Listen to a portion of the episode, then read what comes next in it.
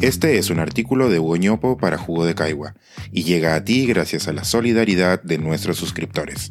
Si aún no estás suscrito, puedes hacerlo en www.jugodecaigua.pe. Qué difícil es medir y buscar la verdad. A propósito del reciente indicador de Bloomberg sobre el Perú. La semana pasada, el índice de estabilidad económica de Bloomberg causó revuelo. El punto de partida fue la noticia que decía que habíamos conseguido superar a Chile como el país más estable de la región. Los funcionarios del gobierno actual y sus adeptos no tardaron en circular la noticia hasta que surgieron algunas aclaraciones en la discusión pública. El índice tiene tres componentes, económico, financiero y político, siendo el financiero el que explica la gran mejora del Perú. Pero hay más. La mejora reciente del país es un rebote. Cuando Pedro Castillo pasó a la segunda vuelta, tal componente financiero del índice cayó enormemente, de 65 a 20. El año previo de turbulencia política también implicó una caída importante, de 90 a 65. Lo que hemos visto en la reciente edición del índice es una recuperación. Hoy estamos en 80, por encima de lo que teníamos antes de las elecciones del año pasado, pero por debajo de lo que teníamos antes de la turbulencia política de los últimos dos años. Un dato adicional es que el componente político del índice está en franca caída desde el 2015, pero muy levemente. En los últimos dos años ha caído de 21 a 18. Con esta nueva información, varios analistas salieron a opinar, resaltando lo que le convenía a la historia que cada uno quería contar. Aquí había argumentos para todos, los defensores del gobierno, los defensores de la economía de mercado, los críticos del Congreso, los críticos de la inestabilidad política y varios otros colectivos. El mismo dato numérico sirvió para construir distintas verdades aparentemente contradictorias entre sí. Zanjar si alguno de esos colectivos tiene la razón y los otros no es un ejercicio poco útil. Cada uno tiene algo de razón. Pero lo que más llama la atención es la discusión que puede generar un indicador que es tomado acríticamente. Son muy pocos los que han levantado preguntas del tipo ¿Qué tal si indagamos por el indicador que estamos utilizando? ¿Qué mide y qué no?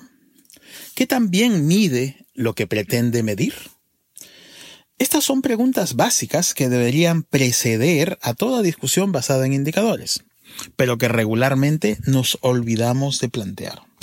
Como decíamos, este indicador intenta medir la estabilidad en lo político, financiero y económico, pero no mide explícitamente la estabilidad en lo jurídico o lo social. El indicador tampoco mide lo institucional, tan relevante en un país informal como el nuestro. No conozco más detalles, pero no extrañaría que dentro de lo que Bloomberg llama, entre comillas, económico, abunden los indicadores macroeconómicos y escaseen los de índole micro. Tener claridad de lo que hay dentro del indicador y de lo que no es muy importante antes de iniciar las discusiones. Prestemos atención a las escalas de medición. Hay algo que no consigo explicarme. Si algo caracteriza a lo que ha pasado en nuestro país en los últimos dos años es la turbulencia política. Esto se refleja en una caída de tres puntos en el componente político del indicador, de 21 a 18. Pero, ¿qué ha ocurrido en el ámbito financiero para que el componente que lo mide haya caído de 90 a 65 y de ahí a 20? Esto me hace pensar que el índice de estabilidad tiene un serio problema de calibración en sus componentes. Además de tener claridad acerca de los componentes, es importante prestar atención a la forma en que estos se combinan. En este índice de estabilidad, la fórmula para combinar los componentes es la más sencilla posible. Se computa un promedio simple de los tres componentes. Yo valoro mucho la simplicidad y habitualmente trato de evitar sofisticaciones. Pero en el caso concreto de este indicador, ¿es este el camino correcto? Existen infinitas maneras de combinar los tres indicadores y nada nos garantiza que la media aritmética simple, sin ponderaciones, sea una buena agregación. Es más, yo preferiría no agregar los componentes y analizarlos por separado. El mundo es complejo y tiene múltiples dimensiones. Tratar de condensarlo en un único indicador es una tarea prácticamente imposible.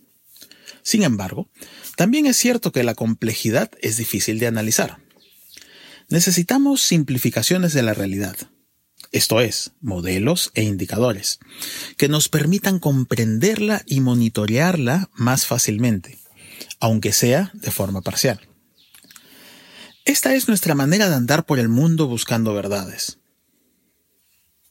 Este caso también podría abrir una discusión acerca de la posibilidad de vivir en un mundo en contradicción, o donde no se puede conocer la verdad acerca de todo. Gödel nos dejó este encargo hace casi un siglo, pero no sé si estemos preparados para enfrentarlo. Este es un artículo de Hugo para Jugo de Caigua y llega a ti gracias a la solidaridad de nuestros suscriptores. Si aún no estás suscrito, puedes hacerlo en www.jugodecaigua.pe.